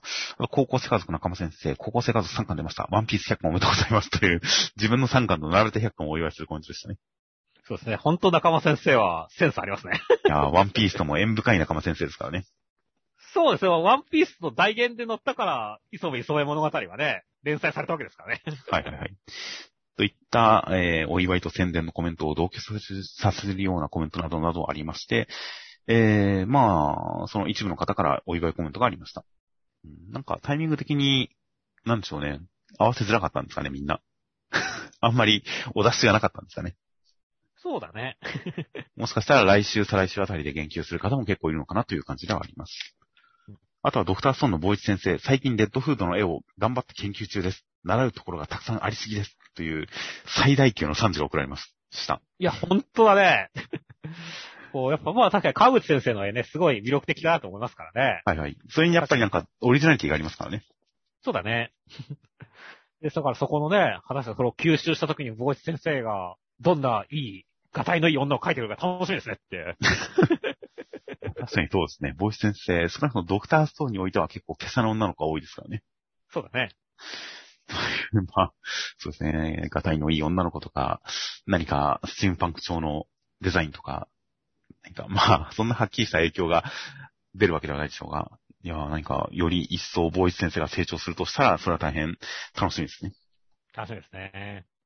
あとは、まあ、学園国宝ファースポット三上くんの永田先生。やはりジャンプ本誌に乗るとパワーがもらえる気がします。パワースポットかよっていう。はいはいはい。自分のね、漫画にちなんだコメントでしたけれどもね。これ上手いなって思いましたね。いや、確かに。ジャンプはきっとパワースポットにして呪いの場所ですからね。そうね、呪いもあるよね、確かに。うん、ジャンプで人気を獲得できたらもうすごいこの上ないパワーだとは思いますし、逆に呪われてしまう人もいそうではありますが、まあまあ、ジャンプというところは本当にすごいところだと思いますよ。いや、すごいところですね。といった感じで、では、来週が関東カラー表紙が、風子奪還バーサスアンダー戦白熱、大人気の例表紙関東カラーアンデッドアンラックという形でアンデッドアンラックが表紙となっています。おー、楽しみですね。あ大盛り上がりです。あとはセンターカラーが連載1周年突破記念、汗と涙の青春言葉知り特大センターカラー高校生家族という形で、高校生家族結構センターカラー多めだったりしますが、1周年記念となっております。おー、ついに1周年突破しましたね。やりましたね。いや、本当に1周年突破、ヒヤヒヤもんでしたね。ちょっとヒヤヒヤだったね、確かに。最初の頃は一体この作品は何なんだっていう戸惑いが多かったですが、今となってはもう大変面白い要素たくさんの盛りだくさんのいい作品になっています。高校生家族。そして、えー他センターからがコミックス2巻大好評、御礼、犬とアマダレ編クライマックスセンターからウィッチウォッチ。と、第5回魔導士総選挙、結果発表スペード王国編大人気絶好調御礼センターからブラッククローバーという形で人気投票の結果発表があるようあるようです。そうですね。人気投票のね、結果発表もね、すごい楽しみですしね。まはいあ今週ちょっと救済だったので、田畑先生、大丈夫ね、あの、復活おめでとうって感じですねって。はい、そうですね。まあ、センターからもあっての救済だったのかもしれませんね、今週。そうだね。といった感じで来週楽しみなのと、あとは、えー、出張掲載です。最強ジャンプの大人気学園スピンオフ、出張番外編19ページ、ワンピース学園、えー、小路壮平先生、死の保健委員、ロー君が抱えた秘密とは？という、死の保健委員、ロー君が秘密を抱えてるらしいですね。ほう。実際ワンピース学園がどの辺まで進んでるかわかんねえんだよな。原作に沿ってるかどうかはわかんないですね。うん。ローの扱いが全くわからないんですが、そういった、まあ、スピンオフが載るそうですという形で、えー、ジャンプ100巻パーリーは来週も続きますね。いやー楽しみですね。ポスター特に楽しみですね。はい、完成が楽しみです。という形で、では、先週のコメントの方を見ていきます。では、先週、なかなかヒロアカに対するコメントがいろいろとありましたね。そうですね。やっぱテンション高いですしね。こう、コメントの中でもやっぱりね、あの、ヒーローとは何かという問いに対する最高のアンサーとかね。はいはいはい。そういった形でね、すごい褒めてるコメント多かったですね。そうですね。で、本編中でもちょっと取り上げた1話との対比、1話最初のセリフでデクがオールマイトを踏襲して、1話最後のセリフで、オールマイト時代の分断を超えた新時代が始まる綺麗な構成という形で、本当に、この今の最終章というか新章というか、今やってる章立て、最初のデクのセリフがデッケーヴィランみたいな感じで、第1話の最初のセリフから始まってましたからね。そうだね。っていう感じで、本当1話との重ね合わせから始まって、そこから最高の、僕が最高のヒーローになるまでの物語だという1話の締め、まとめ、あそこにかかるまでの展開という形で、本当に第1話を踏襲するような形、それによって連載全体を踏襲するような形になっている、本当にすごい構成だなと思いますよ。うん、あとは、青の箱、えー、こちらも本編中でも言います、言いましたが、千夏さんも負けないって言ってる感じじゃないかな。千夏先輩は恋を自覚してるんじゃないかと思ったけど、というような感じで、千夏先輩の新解釈、解釈違い、その辺は結構気になる意見ではあったりするんで、今後が楽しみですよ。そうですね。は、あの、マッシュルの、あの、刺激魔物に関して、屋敷しもべ妖精館という、あの、ハリーポッターネタという指摘ありましたね。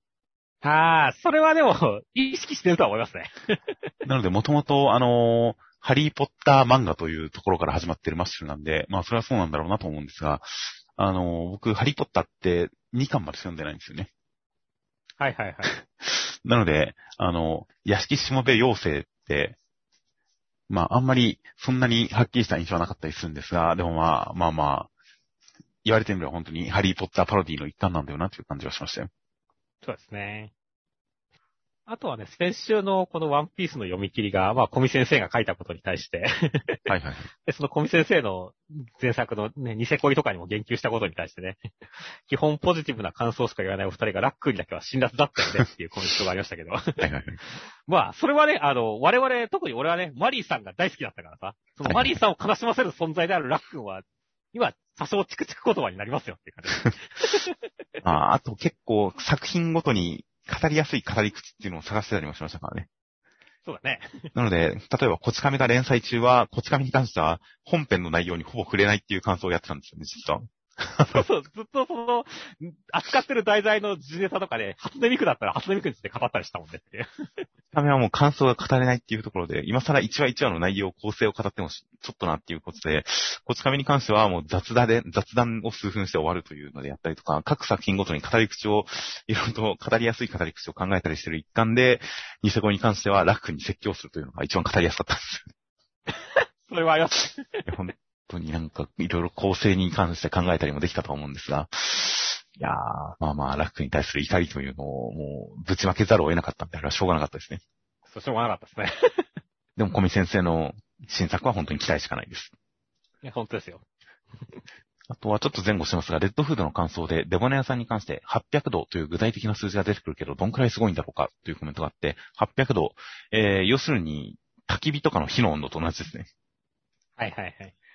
ガラスぐらいは溶けるのかなと思ったら、ガラスもあの千何百度ないと溶けないですね。鉄は言わずもがなっていう感じで。なので、だいたい焚き火ぐらいです。デボネ屋さんは。まあでも人体に与える影響としては相当だけどな。まあまあ、その熱を保有できる量というのがそれぞれ決まってますから、あくまで焚き火の火というのは化学現象、気体空気ですから、あまりその熱その場の温度は高くても、水を温めようとかすると、すぐに冷えてしまうという感じで、その保持してる熱量は全然違いますからね。人体とは、デボネ屋さんとは。そうですね。ですが、まあでも、肉とか焼いたらちょっと美味しいかもしれないですね、デボネ屋さんで。デボネ屋さんで肉を焼く。おちょっとなんかいいビジュアルが浮かんできたな。確かに。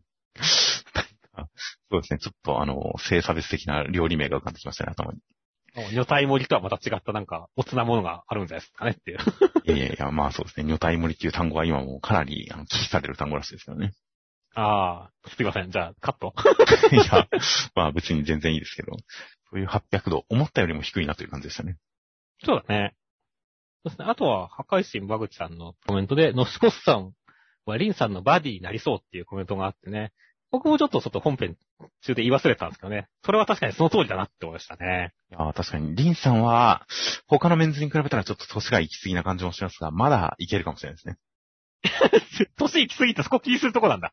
いや、やっぱ子供の、子供なんですよ、ザ・バディは。あー、確かにでもね、ポケモンだって別に大人とかだって、ね、バディにいたりするし。いやいや、大人がポケモンやってたらきっと詐欺済ませますよ、あの世界。なんかそういうネタなかったでしたっけ、あれ。あったっけ？いいとしてポケモンマスターなんてみみたいな、いいとしてポケモンなんてやってみたいな、あの世界実はそういう常識がありそうみたいな、そういう設定の深読みみたいなのがあった気もしますか？まあまあ、そうですね。大人がポケモンやっててもいいんですよね。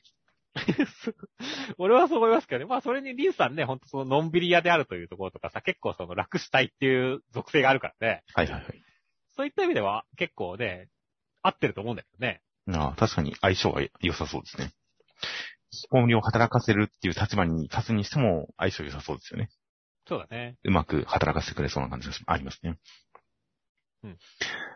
あとは、僕とロボコの先週ジャンプアンケート会でしたが、それに対するコメントで、あの、全作品に言及してていいねみたいなのに関して、そりゃそうなんだけど、この世界のジャンプに僕とロボコは掲載してないんだよな。てんてんてんっていうコメントがあって、言われてみると確かに盲点でしたが、あの世界におけるジャンプ、僕とロボコは載ってないんですよね。そうだね。なんか不思議ですね。でも確かに乗ってたら成り立たないところがあるしなっていう。なんか代わりの作品とか載っててもおかしくないですよね。ああ、でもそれはなんかそのうち出てきそうな気がするけどね。あの、謎の作品何々みたいな形で。そうですね。あの、サイキクソの災難とかの作中にも、なんかサイキクソの災難っぽい漫画が載ってたりとかするじゃないですか。そうだね。うん。漫画家ない漫画、漫画ない漫画みたいな感じで、そういう感じで、ロボコないロボコみたいな、そういう作品あってもいいよな、確かにと思ったんで、ちょっと今後の展開、今後そういうのが出てきたらいいなと思いますよ。そのコメント読んで。そうだね。ちょっと、俺も今、それはありだなって思いましたね。あと、小見先生の子供の頃ワンピース、あの、麦わらの一味になりたかったっていうコメントに対して、僕とかがその、カメハメハの練習とか、アバンスラッシュの練習とかしましたね、みたいな話に対して、自分が中学生の時はリジェクトごっこが流行ったっていうコメントがあって、リジェクトあの、リジェクトダイヤル。空島のダイヤルで、何か、すごいインパクトダイヤルの上位互換みたいな。一発撃ったら命を落とすかもしれないというリジェクトダイヤル。ごっこをしてたんですね。ああ、肩外れそうですね。そう、そうですね。いや、なんか、技じゃないアイテムですからね、それ。そうだね。僕は、カメハメハとアバンスラッシュは本気で出るんじゃないかと思って練習してましたからね。ああ、わかるわかる。カメハメハとか俺も練習して。はいはい頑張れば出るんじゃないかと思ってましたからね。うん。その点、リジェクトダイヤルに関しては、まあ実在するアイテムなわけですから。実在するアイテムっていう言い方がしますね。あれはアイテムのことですから、またちょっと遊び方が違う気がしますよね。そうだね。実際なんか、それに準ずるというか変わるものがあったかもしれませんねっていう。そうですね。というので、ああ、それはどういう風に遊ぶんだろうなとちょっと思ったりはしました。というのと、あとは目視コメント、篠原先生が転んで、あの、肛門が痛いっていうのに対して、僕は VI を出す出すものの話をしましたが、漫画家だから字なのかなっていうコメントがありまして、まあ、それはすごく大いにあり得るなと思いましたよ。そうですね。座ってる職業ですからね。はいはい。というのを、確かに僕もちょっと頭の中に痔のイメージはあったんですが、痔かなっていうイメージはあったんですが、それを言い損ねたので、コメントで書いてあったので、そうそうっていう感じではありました。という感じで、えー他にもいろいろとコメントいただきまして大変ありがとうございます。という感じで、えー今えー8日水曜時点のコメント他にもいろいろといただいておりました。では、えー先週の広告がまた、えー、犬さん、黒沢さん、キューテラ、ナインテラさん、サスダスさんの4名の方からまた今週も広告をいただきました。本当に大変毎回ありがとうございます。ありがとうございます。はい。励みになります。という形で、では、来週41号が、えー9月13日発売となっております。では、お疲れ様でした。お疲れ様でした。